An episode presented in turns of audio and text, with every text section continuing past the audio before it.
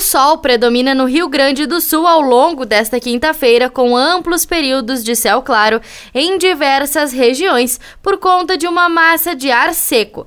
A metade leste terá mais nebulosidade, com risco de chuva isolada e passageira em alguns pontos, especialmente no litoral. O dia começa com temperaturas baixas para dezembro em diversas regiões, mas a tarde deve ser agradável na maior parte dos municípios, com calor na metade oeste.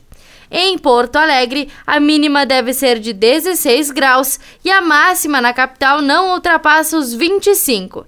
Na Serra Gaúcha, o quadro será muito semelhante, com termômetros variando entre 14 e 24 graus. Da central de conteúdo do Grupo RS com o repórter Paula Bruneto.